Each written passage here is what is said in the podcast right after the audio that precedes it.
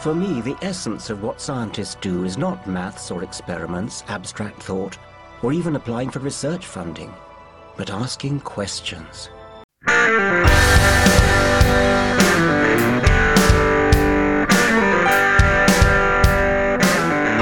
Bem-vindos, meus amigos, ao Guacamole Podcast.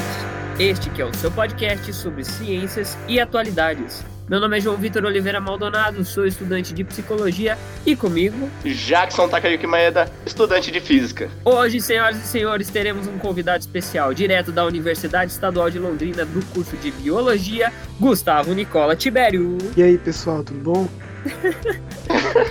A animação leva Tá animado, pô. E aí, pessoal, tudo bom? Como é que vocês Ah, estão? Tá bom, tá bom, tá bom.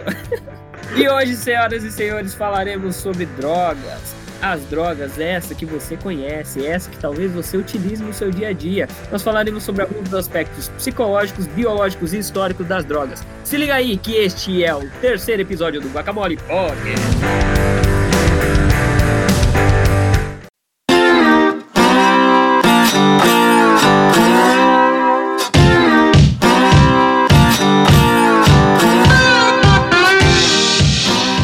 Segundo a OMS, que é uma das definições que eu acho mais legal da gente utilizar, é, drogas é qualquer substância não produzida pelo organismo que tenha a propriedade de atuar sobre um ou mais seus sistemas, causando alterações em seu funcionamento. Então, tipo, segundo essa definição, dá para dizer que droga é qualquer coisa que você tome e altere seu metabolismo, de certa forma. Então, um Dorflex é uma droga, maconha é droga, álcool é água. droga. Água é droga? Então, a água não é droga porque ela não altera nenhum sistema. Ela ajuda a, manu- a- a manutenção dos sistemas, mas ele não altera o seu funcionamento normal. Entendi. Por exemplo, é, se a gente beber água, a gente não vai ter nada diferente. É só mais uma substância que, que o corpo precisa para um funcionamento melhor, não que vai mudar ah, o comportamento natural dele, né? Sim, de certa forma, sim. Eu posso dizer que quem bebe café diariamente é o usuário. É Mano. um usuário, é provavelmente um dependente. Meu Deus, eu sou um usuário. Cara, eu, eu contei. A quantidade de café que eu tô tomando nessa quarentena é, é inexplicável, cara. Eu acho que eu tô tomando, tipo, meio litro de café por dia, sabe? Putz, Tá, tá... Aham. Mano, tipo, Vocês sabiam que o café ele já foi uma substância proibida no Brasil? sério? no Brasil, No Brasil, é, o, a, a coroa. Não no Brasil, de certa forma, porque a gente ainda era a colônia de Portugal, mas Portugal não permitia as pessoas beberem nem comercializarem café. Porque eles diziam que deixavam as pessoas muito diferentes, muito agitadas, ligadonas. ligadonas. Quando eles viram o, o potencial de comércio que o café tinha, eles começaram, a, eles liberaram o- a plantação de café e o consumo e até incentivaram. Então é legal da gente ver como que o uso de drogas, de certa forma, é, ele está muito vinculado ao comércio também, ao, ao quão Então- lucrativo aquilo é.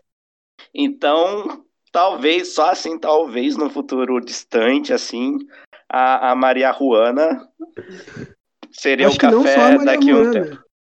Acho que não só a marihuana. É, se a gente for olhar na história, é, nós temos diversas drogas que estão utilizadas ao comércio e ao capitalismo. O cigarro, a bebida, o café, é, o açúcar, são todas substâncias que são, são alteradoras do- de sistemas, elas são utilizadas comercialmente e tá tudo bem, porque as pessoas, os governos acham isso legal. Só que existe também, por um outro lado, algumas drogas que em alguns momentos não eram interessantes comercialmente. Então a sociedade banalizou elas e falou que elas eram ruins. No meu caso da Maria Juana, da maconha mesmo. Vocês são a favor à, à legalização? Acho que depende. Uma, uma coisa muito complexa a gente dizer é, a legalização, porque acho que cada, cada país, cada estado, ele tem um contexto, né? E quando nós falamos que nós somos a favor da legalização, a gente tem que sempre colocar antes é, como que essa lega- legalização vai ser feita, como que ela vai ocorrer, é, quem vai ser responsável por distribuir a droga e tudo mais. Isso em qualquer droga, em qualquer,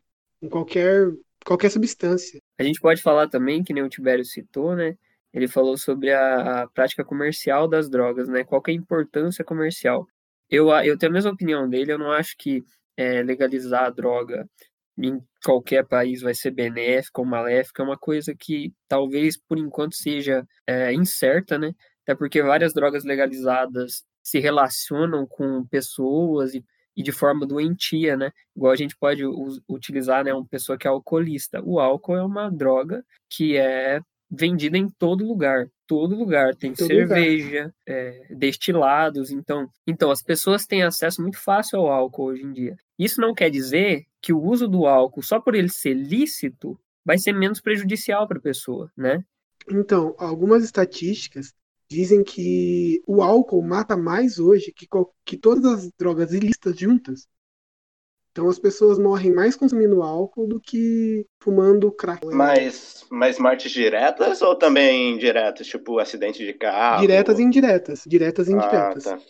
Entendi. E isso é, é, muito, é muito louco porque a gente, os governos em si, eles não só legalizaram o uso do álcool, como eles também incentivam e permitem a, o incentivo, né? É só tipo, a gente vai num bar, onde a gente vai lá só para beber álcool, a gente vai assistir um jogo de futebol, tem que ter álcool. Tudo que a gente vai fazer tem que ter álcool. Então ficou, faz parte da nossa cultura já, né? Sim, sim. E é estranho também porque o imposto sobre o álcool também, com, com a, comparando com os outros produtos, são, é bem mais baixo, né? De certa forma, sim. É, se a gente for comparar, por exemplo, o álcool com o cigarro, por exemplo. O cigarro no Brasil, eles cobra, começaram a cobrar a partir de 10 anos atrás, 15 anos atrás, na verdade, em um imposto bem mais alto e com muitas campanhas para as pessoas não utilizarem mais. Com isso, é, eles conseguiram reduzir o uso de cigarro em um monte, assim, caiu quase pela metade o número de pessoas que utilizam cigarro. Então, é, eu acho que falta muito isso do Estado rever suas posturas, que enquanto eles prendem pessoas por usar baseado ou, ou outras drogas assim, eles permitem com que as pessoas tomem álcool abusivamente. Se relaciona apenas à, substância, né? Se relaciona ao que tipo de uso essa substância tá, tá inserida, né? Tá inserida. Então, é muito se diz, né, pelo menos do que eu estudo sobre psicologia, sobre o uso de, de substância, né? A gente fala que uma pessoa, quando ela usa é, muita substância, ela faz um uso abusivo de substância psicoativa, né? O que, que seria uma substância psicoativa, né? A gente pode classificar essas substâncias como depressoras da atividade do sistema nervoso central, estimulantes da atividade do sistema nervoso central ou perturbadoras da atividade do sistema nervoso central. Então, elas se relacionam com o tipo de percepção e com a sensação que você vai ter, né? Geralmente. São classificadas conforme a brisa. não, de certa forma sim, de certa forma não. Tipo, por exemplo, quando a gente tem estimulantes, por exemplo, o estimulante é a cafeína. Café é um estimulante, que ele faz com que nosso, nosso cérebro seja estimulado. Então, toda essa substância psicoativa ela tem que agir, de certa forma, no nosso sistema nervoso central. Se não age no nosso sistema nervoso central, ela não é uma droga psicoativa. E aí existem essas drogas estimulantes, que são a cafeína, depressores, por exemplo, o álcool, alguns analgésicos, ansiolíticos. E perturbadoras, a gente pode destacar, por exemplo, maconha, é, algumas drogas alucinógenas, e, enfim, tem outras bastantes drogas aí nesse contexto. Tem as relacionadas à, à psicofarmacologia, né? Que uhum, pelo menos é, bastante. é a matéria que eu estudei na universidade. Muita gente chorou por causa da matéria, não é nem brincadeira. Cara, se você for entender a relação, tem gente que fala assim, pô, tem um professor meu, professor Carlos Coral de Oliveira, aliás, um abraço, professor, professor excelente. Ele falava bem assim pra gente, falava, gente, vocês não sabem o trabalho que dá para fazer um psicofármaco. Porque o psicofármaco, ele precisa ser ingerido, né, não o venoso, intravenoso, o, o oral, né, ele precisa ser ingerido, ele tem que passar por todo o trato digestivo e chegar no cérebro. Você está entendendo a dificuldade do pesquisador para ele fazer essa relação acontecer? Então é muito complexo. Tem muitas moléculas que elas estão presentes em alguns alimentos que elas são psicoativas, mas elas não conseguem chegar no cérebro porque elas são digeridas no nosso estômago. Isso eu acho muito legal. Mas peraí, essa matéria aí que você falou da faculdade vai estudar todo o processo da, do produto chegar até o cérebro. Estuda tudo isso. Estuda tipo de remédio, tipo, cada tipo de droga, né? Qual é a diferença de remédio e droga, fármaco. A gente estudou também psico, psicocinética, psicodinâmica, como o fármaco age, tipo, dentro do corpo e sobe, vai para o cérebro, como ele é eliminado. Tu... Tem uns são E tudo isso por reações químicas. Então, tem algumas que se relacionam com o funcionamento normal do corpo, que sai pela urina ou pelas fezes, e tem alguns que eles têm uma, uma coisa que eles vão é, é, sendo recapturados, depois eles, eles têm um tempo de ação maior. Geralmente, quando é, são substâncias antipsicóticas, elas têm uma, umas. Porque tem vários tipos de, de substâncias.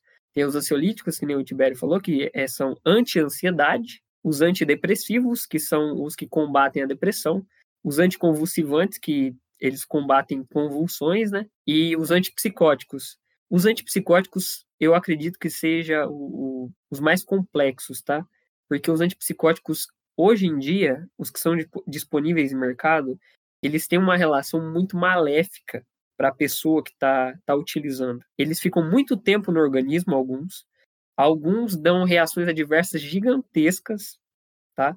Então, tipo, pessoa que realmente usa esse tipo de fármaco, né, ela sofre tanto pela, pela patologia que ela tem, quanto pela reação adversa do fármaco. Então, a pessoa pode engordar quilos, a pessoa pode é, ficar com boca seca, ficar com tremores, pode ter diversos outros tipos de complicações que às vezes não teria, sei lá, com uma droga que não é legalizada, sabe? apesar de muita pesquisa, os fármacos é, psicotrópicos, os psicofármacos, eles ainda têm muitos efeitos adversos. O que é um psicotrópico? Psicotrópico, na verdade, um psicotrópico pode ser um psicofármaco.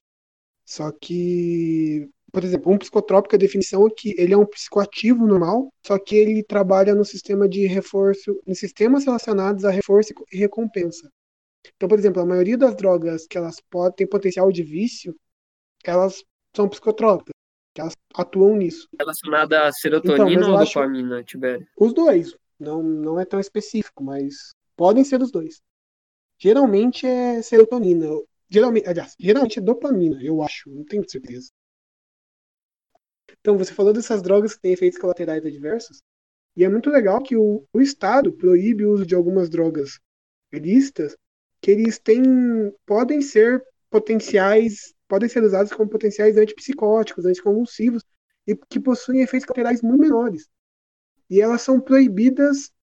Eu, não, eu literalmente não sei por que elas são proibidas. Eu acho que é, é um negócio bem esquisito, porque a gente deixou de explorar o potencial que essas drogas têm só porque as pessoas têm um preconceito contra elas. Isso eu acho incrível. É que eu acho assim que não tem um plano certo. Tipo, eles não fizeram um plano é uma estratégia para se vender essas drogas ainda, né? não é isso? Porque, tipo, se liberar, ok, mas eu acho que por trás disso tem que haver um plano, assim, de comércio desses produtos que tem que ser... Uma normatização? É, então... que tem que ser igual os, os fármacos que... as drogas, igual as, as drogas ilícitas que atualmente são vendidas através de, de receitas, sabe? Isso. De farmácias? Então, uma coisa que a gente pensa, que eu penso, na verdade, é que a gente tem que definir muito o que é uma descriminalização das drogas e o que é uma legalização. Porque muitas vezes a gente fala que confundem as coisas. E descriminalização seria, por exemplo, hoje no Brasil, você carregar maconha, cocaína, LSD, ele é enquadrado na lei de tráfico. Porque você não pode consumir, transportar, fabricar, produzir e todos os outros verbos aí, você não pode fazer nada disso, senão você é enquadrado na lei de tráfico. Existe a lei do usuário, que existe no Brasil, que ela é uma contravenção, ela não é um crime, diferente do tráfico. E uma contravenção, por mais que ela seja menor, ainda é problemática, porque o que, que o Estado diz? Que você não pode fazer nada com aquela droga. E eu acho que isso tira a liberdade das pessoas, porque, de certa forma, as pessoas vão continuar usando aquelas drogas. Só que é, quando a gente criminaliza qualquer droga, a gente abre margem para o tráfico. O tráfico ele só existe hoje porque as pessoas criminalizaram as drogas. E é muito importante a gente dar esse primeiro passo, que é a descriminalização, para a gente é, ver na sociedade e resolver alguns problemas essenciais, como por exemplo o tráfico. E quando a gente vai mexer mais fundo no tráfico, a gente vê que o tráfico está ligado a muitas outras coisas. Muita da corrupção que existe hoje no nosso país, e não só no nosso país, no mundo inteiro, está ligada ao tráfico. E por quê? Porque eles decidiram criminalizar uma substância. Então, ao invés de criminalizar, por exemplo, a, a risperidona ou, sei lá, um rivotril, não, eles é, é, criminalizaram a maconha. Por quê? Não sei. Só que isso está muito fundamentado em preceitos muito antigos, muito moralistas, que eles têm que ser combatidos com informação, eu acho. E, e, e nós temos que avançar como sociedade para descriminalizar. Eu acho que legalização é um outro papo, é um negócio mais fundo, mais. Aí tá nessa coisa que você falou, nessa. em como nós vamos vender, como nós vamos dar acesso às pessoas. E isso é uma discussão muito mais profunda que eu nem vou me alongar muito, porque eu nem sei muito como e nem tenho base para isso. Então, na minha opinião, o que eu acho de diferença é gritante, assim, é que algumas drogas, né, algumas substâncias, elas são analisadas e feitas com um viés extremamente medicamentoso. Uhum, com né? certeza. Né? Então, apesar da, das consequências dela, ela é classificada como medicamento.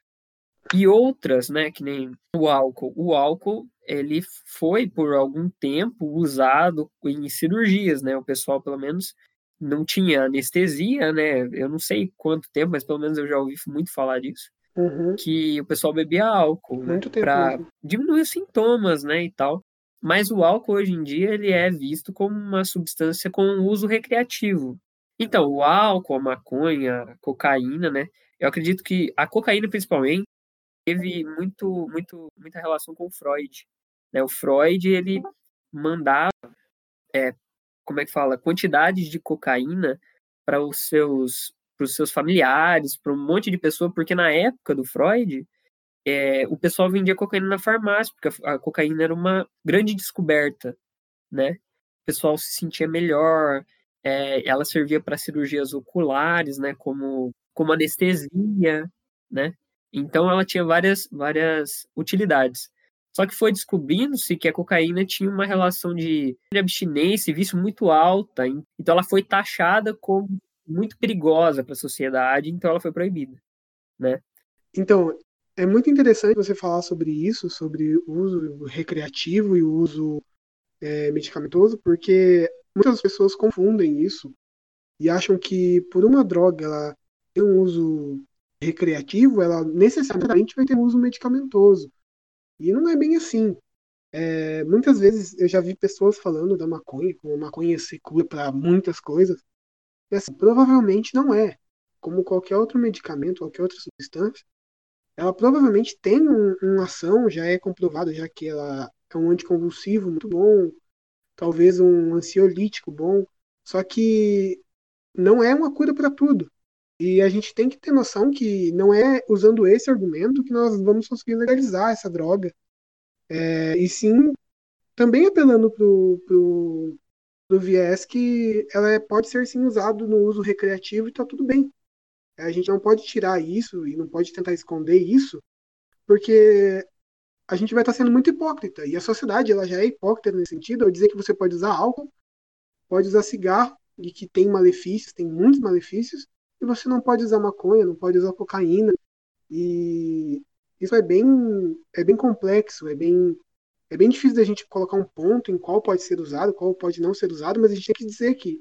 É porque é real, melhor, né? A gente pode falar escrito, que, né? pô, eu sou contra, eu sou a favor, eu sou não sei o que, fulano de tal, fulano de tal, mas o que acontece realmente é que o uso é indiscriminado. O uso ocorre, ocorre com álcool, ocorre com todos os tipos de droga, né? Ocorre com sei lá, tem gente que é viciada em remédio, tem gente que é viciada em café, igual o nosso amigo Jackson. Tem gente que é viciada em. É, tem gente que é viciada em diversos outros tipos de coisa. O vício. Então, não necessariamente o vício também ele vai estar ligado a uma substância psicoativa. Muitas vezes o vício ele pode estar ligado a pessoas, uma pessoa ficar viciada, de certa forma, né?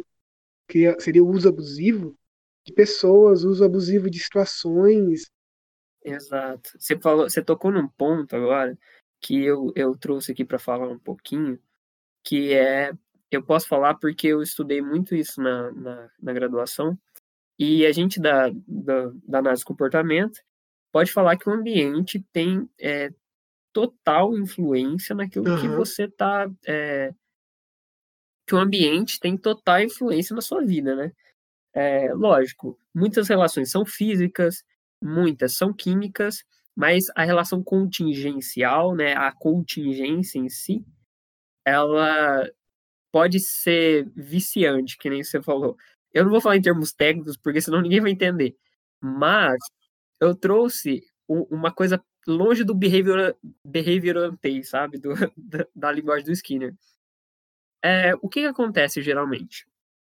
Muitas pessoas é, se relacionam que nem. Existe uma grande quantidade de pessoas que uhum. relaciona geralmente uma droga a outra, ou uma situação a outra, tá? Isso aí chama comorbidade. Isso ocorre demais. Então, vamos falar assim, um exemplo. Uma pessoa chega para você, um amigo chega para você e fala assim: é o seguinte, toda vez que eu tô bebendo cerveja, e se eu tô num bar, uhum. eu tenho que acender um cigarro, porque senão eu não, não consigo beber mais. Eu não me sinto à vontade.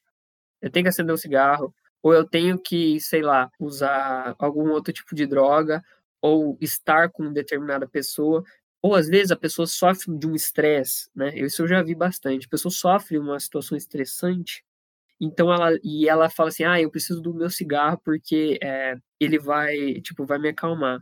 Ou eu preciso usar determinada coisa, ou eu preciso usar determinada coisa. Por quê? Porque a relação da contingência, né, a relação ambiental, ela se linka, ela cria um link direto com o uso de substância. É como se o cérebro entendesse que o uso de substância está relacionado com a situação estressora. E aquilo faz a pessoa se acalmar. Então, a gente pode falar do, dos, das coisas do cérebro, né, da, da, da, relação cerebral, mas dentro do behaviorismo a gente pode falar que é realmente o comportamento. Então, não é tanto o cérebro, não é tanto o, o uso de substância, mas é toda a situação. Porque às vezes a pessoa pode não estar tá no, no ambiente pode, sei lá, tá em casa tomando vinho.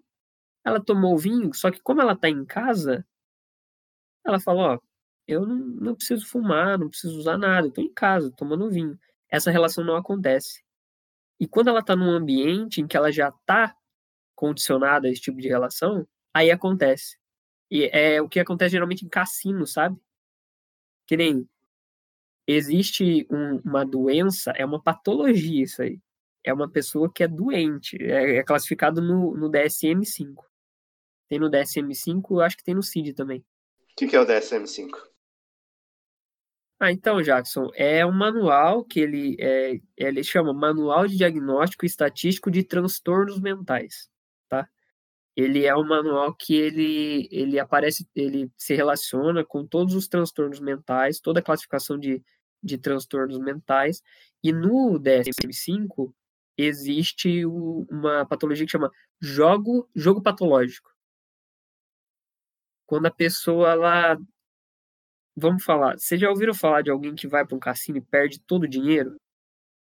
Só em filme. Só em filme. Só em filme porque mas... a gente não tem cassino no Brasil, porque é proibido. Não tem cassino no Brasil, é, isso aí. Mas alguém vai num, sei lá, num jogo de baralho. A pessoa vai jogando pôquer ou vai jogando negócio e vai perdendo dinheiro e depois empréstimo vai perdendo dinheiro de novo. E sei lá, a pessoa alia esse, esse ambiente com uma sensação que para ela é benéfica. Então, perder dinheiro é, para é. ela é irrelevante perto da sensação, perto da contingência que ela está, perto do ambiente em que ela está.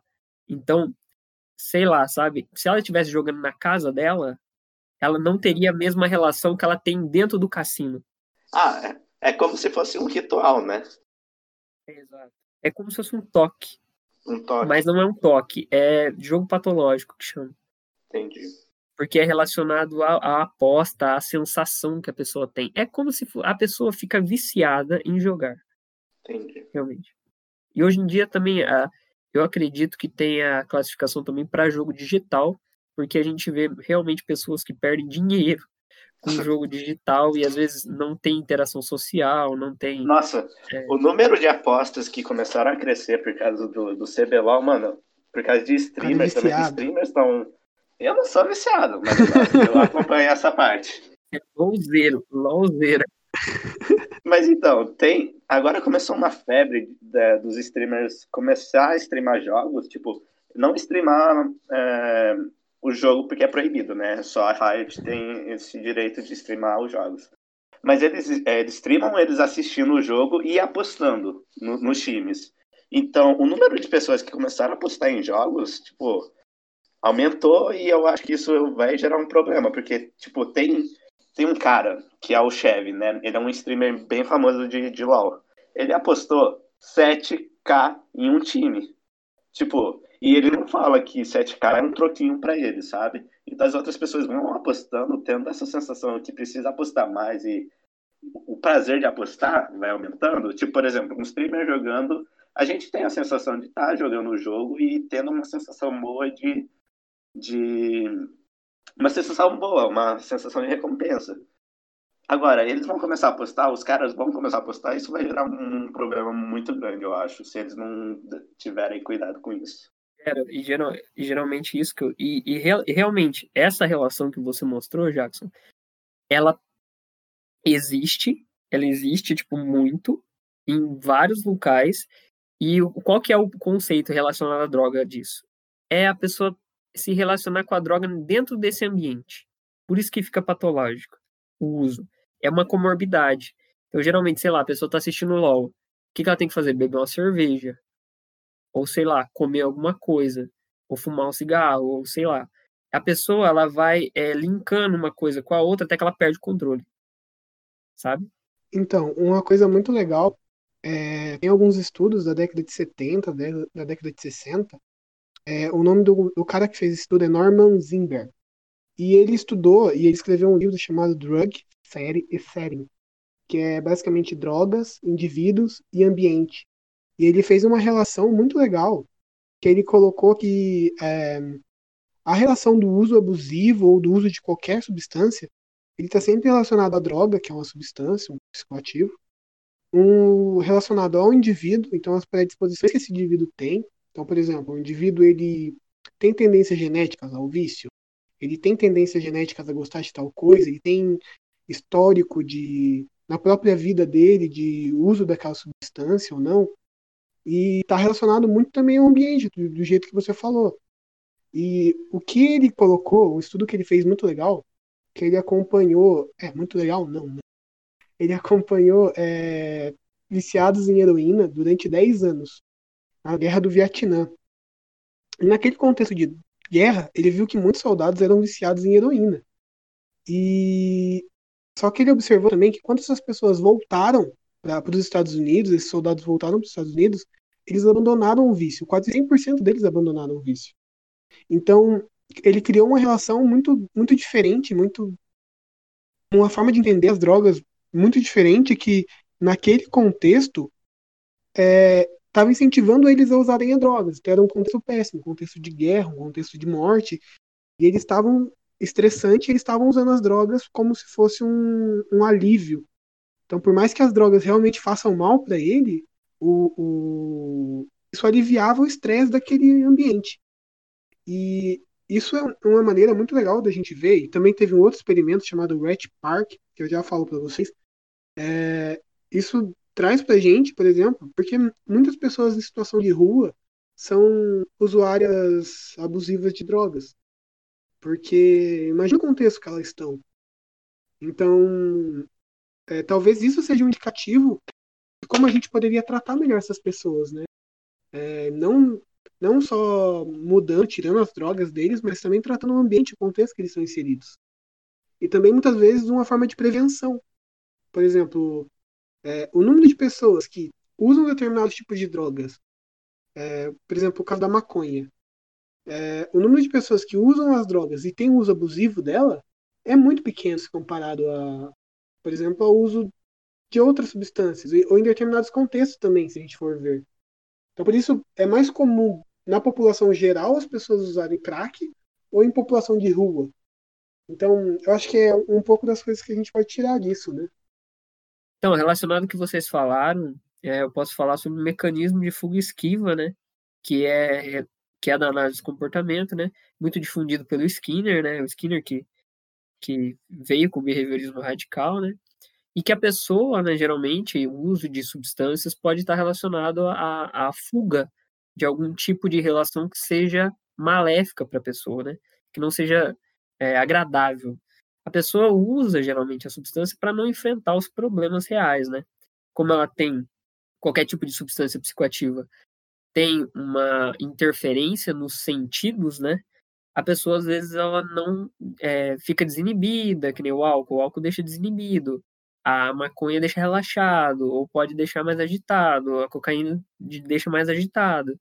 Então a pessoa modifica a relação sensorial para fugir dos seus problemas. Isso acontece direto.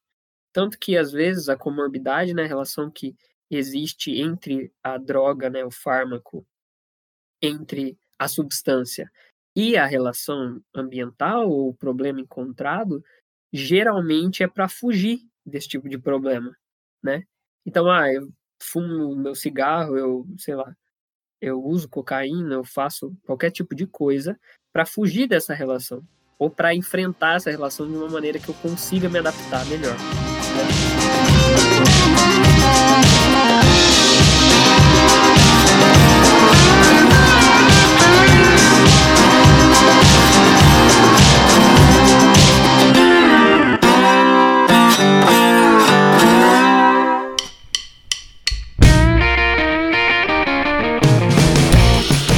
Tibério, eu lembro que você tinha feito um projeto relacionado à redução de danos. Você... O que, que você acha de redução de danos? Então, é, eu acho que vai bem nessa linha que a gente estava falando mesmo, de encarar que o uso abusivo de drogas ele está muito ligado ao nosso contexto. Então, a, a redução de danos ela surge é, tentando uma forma alternativa para ajudar as pessoas é, a pararem de usar drogas, de certa forma, mas não só isso, a ter um uso menos abusivo das drogas. Ou quando esse uso for abusivo, a literalmente reduzir os danos. É muito legal que a redução de danos, para quem não sabe, é, ela surgiu na Holanda na década de 70, onde as pessoas, distri pessoas distribuíam seringas para pessoas que eram viciadas em heroína e cocaína injetável. É, é, então, é muito contraditório na cabeça das pessoas quando elas ouvem isso, porque a primeira coisa que elas associam é que as pessoas estavam. O, governo estava incentivando as pessoas a usarem drogas. Mas não. Por que não? É porque as pessoas elas usavam as drogas e compartilhavam seringas. E isso era, era muito ruim na época. Além delas estarem ali na, naquele ambiente de rua, elas se contaminavam com ISTs. E isso era muito ruim porque você acabava tendo que tratar essas pessoas, pagar para tratar essas pessoas no sistema público. Isso aí é o mais barato, eles terem que dar a, a seringa para as pessoas, para elas não se contaminarem, do que eles terem que pagar esses tratamentos. Além de é que. uma medida sanitária, né? é uma medida sanitária, uma medida de também de saúde pública, né? Porque você vai estar tá fazendo de certa forma um bem para aquelas pessoas. E aí que surge, né, redução de danos, porque a pessoa ela tá naquela situação usando drogas e não é porque você vai tirar a droga dela que ela vai parar de usar. A gente Exato. tem, por exemplo, no, no Brasil hoje e em boa parte do mundo, a gente tem um único método de tratamento de pessoas que têm uso abusivo, que é a abstinência. Então você pega essa pessoa, tranca ela em algum lugar, alguma clínica, que geralmente custa muito dinheiro, e você acaba tendo que tirar a droga dela e deixar ela lá isolada. Enquanto ela tá lá, isolada, ela não usa droga. Só que quando essa pessoa não foge, quando ela volta para o seu ambiente antigo, o que, que acontece? A primeira coisa que ela faz, na maioria das vezes, é usar droga. E eu não, que ela tem acesso, e assim como eu tinha falado anteriormente do contexto, se você não mudar o contexto dessa pessoa, você acha que ela vai parar de usar droga? Provavelmente não. Vai continuar usando. Então, a gente, eu não digo que a abstinência não seja uma forma que em alguns casos possa dar certo, mas na maioria deles não dá. A gente tem esse reflexo no Brasil hoje. E, e com isso, a gente surge a redução de danos para minimizar os danos gerados essas pessoas. Então, é, quando as pessoas acusam a redução de danos de estar incentivando as pessoas a usarem drogas, não. Incentivar as pessoas a ter um uso seguro de drogas. É que nem um exemplo que eu vi em um vídeo na internet que pular de paraquedas, por exemplo. É perigoso você pular de paraquedas. Você está pulando de um avião. Só que por isso é que você dá o paraquedas para ela, entendeu? Para ela não se machucar ou se ela se machucar, se machucar muito menos. Então é por isso que mais ou menos existe a, a redução de É, danos. pô, se machucar ela- muito menos de um avião é tipo morrer ou morrer. Então, é. Então a gente tem como, tem como nós minimizarmos os efeitos que essas drogas têm nas pessoas. Então é, é, é interessante a gente tratar isso.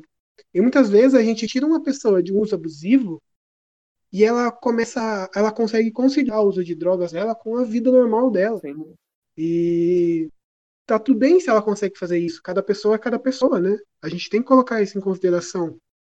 Então, tem muitas pessoas que são alcoolistas, só que você não vai proibir a venda de álcool por causa dessas pessoas. O que, que você vai fazer? Você vai tratar essas pessoas de um melhor modo. Então, acho que é isso que a redução de danos ela vem trazendo. E é um tema muito amplo, que eu acho que cabe outro podcast só sobre isso. Que tem muita coisa ainda que a gente tem para debater e conversar. Tem, vixe, tem muita E coisa. é isso. Cara, de verdade, ó, eu acho que redução de danos é um dos principais, tipo, métodos de. Porque, querendo ou não, a gente está no Brasil, a gente não está em um país de primeiro mundo. A gente sabe das dificuldades É. que o pesquisador tem no Brasil, que o cientista tem no Brasil, que o profissional de, da área da saúde tem no Brasil. Eu posso falar isso porque eu me tornarei um profissional da área da saúde. E, infelizmente, é, que nem você vai tratar uma população de rua, uma pessoa em situação de rua cara, é pouco recurso que é disponível, sabe? Não é, não é uma É pouco atenção, nenhum, né? é, não é uma atenção completa. Apesar dos serviços públicos, a gente tem muito que evoluir ainda, sabe? E em meio aos serviços públicos também, existem pessoas que também é, não incentivam direito, não sabem o que tem que fazer, sabe? Às vezes tem profissionais que não, não reconhecem a, a- a- as devidas relações que eles têm que dar prioridade, que não deve dar prioridade, né? É, eu acho que a redução de danos, realmente, o serviço do, do, do psicólogo dentro da redução de danos é de suma importância. Porque Sim, sim. o acompanhamento psicológico para uma pessoa que está tentando parar de usar substância é essencial, cara. Porque a pessoa ela vai tentar voltar de qualquer maneira. E às vezes você pode. A pessoa pode estar, sei lá, é, dentro da clínica, de uma clínica particular, tentando parar e a pessoa não consegue. Imagina o pessoal que depende do serviço público e que não está sendo assistido da maneira correta. O que, que, o que, que sobra para essa população? Sim, e eu acho que até o, o- a redução de danos ela serve tanto para as pessoas que já estão no uso abusivo, tanto para prevenção ao uso abusivo. Então, nós temos milhares de jovens, principalmente jovens, que experimentam substâncias. E geralmente eles experimentam essas substâncias e elas não sabem o potencial agressivo que essa substância pode ter e como elas minimizariam isso. Porque a gente, eu pelo menos na minha vida, eu sei que é, algumas substâncias muitas pessoas vão experimentar, como por exemplo o álcool. É, é comum quase todos os jovens experimentarem álcool. E será que, por exemplo, no caso do álcool, será que a gente tinha um trabalho de redução de danos? Quantos casos de pessoas que já entraram em coma alcoólico na adolescência? É normal a gente falar isso. E será que isso é, isso é, isso é legal? Isso é, isso é normal, de certa forma? Isso não, não deveria, né? É normal hoje em dia. E sempre foi, na verdade, porque a gente nunca teve nenhuma assistência, né? A, a como a gente deve ingerir uma substância de uma forma que seja menos prejudicial. Então, por exemplo, quantas pessoas chegaram para um adolescente e falaram: Olha, você vai beber álcool, é normal. Só que você tem que aprender a beber no sentido de você tem que espaçar as doses, você tem que beber água, você tem que comer antes de beber. Geralmente as pessoas fazem uma coisa só. Os pais, geralmente, ou a sociedade de modo geral, eles falam: Não, você não vai usar. Aí a pessoa cresce dizendo com isso, mas ela vai usar. Algum modo, algum momento ela vai usar. Ela acaba usando e pode ter outros prejuízos, né? Além de do que o álcool já causa, ela pode entrar em coma, ela pode, em alguns casos, até chegar à morte, por não ter orientação. E é isso que eu acho que a gente tem que mudar uma visão, é uma coisa que tem que ser amplamente discutida na sociedade, da gente mudar esse viés né, de guerra às drogas, de guerra às substâncias, porque o leãozinho do Plaid dizendo que você não pode usar droga, meu amigo, não funciona de jeito nenhum. E eu acho que é uma questão mais de gestão de governo, né? Mais de atuação política do que realmente de, é, entender ou, ou sei lá, a atuação de, de políticas que sejam é, mais efetivas. Não é o problema a efetividade da política. O problema talvez seja uma modificação estrutural. E eu acho que esse é o maior problema. Você pode falar assim, ah, vou incentivar CRAS, vou incentivar CREAS, vou incentivar o CAPS. Tudo bem, isso aí é o mínimo que você tem que fazer. Senão uhum. não muda. Você tem que incentivar as políticas públicas. Agora, Sim. se você não modifica a estrutura em que essa política pública está inserida, você não consegue muita efetividade. Então, porque no caso do Brasil hoje, essas políticas públicas não, sendo, não estão sendo adotadas, e não só hoje, nos últimos. Acho que nunca teve uma política pública no Brasil de modo federal, nem estatal, é, que permite que isso seja implantado. E muito pelo contrário, é combatido. Hoje, a facilidade de uma pessoa que está falando de redução de danos ser presa ou ser denunciada, é, é, ela existe, ela é real. E mesmo nós, hoje, é, estando sendo amparados, porque é, teve que ter um julgamento no Brasil é, do STF para dizer que nós poderíamos falar sobre redução de danos. Teve que ter portarias do, do Ministério da Saúde falando que a redução de danos era assim importante, porque até a década de 80, década de 90, quem falasse de redução de danos era preso. E poderia ser preso. Apologia às drogas. Então as pessoas realmente não entenderam e o, a importância disso. E é uma coisa que nós, como sociedade, temos que começar a mudar, né? E é nas pessoas mais jovens mesmo que a gente tem que conversar sobre isso. Tem que levar para elas. Esse é um papel que reúne realmente todos esses cargos que você falou, todas essas instituições e também as pessoas dentro de sala de aula, as pessoas dentro das suas famílias, a gente tem que mudar esse pensamento para que a gente consiga de fato atingir nosso objetivo, né? Que é fundamental. Isso mesmo. Bem, senhoras e senhores, muito obrigado a você que acompanhou até aqui. Nós estamos no Instagram, arroba Guacamole Podcast. Nós estamos no YouTube, que o nosso canal é Guacamole. E se você estiver no YouTube, se inscreva, compartilhe, curta o vídeo. Na bio do Instagram você tem acesso a todas as plataformas em que nós estamos. Mas é isso. Até a próxima com mais Guacamole.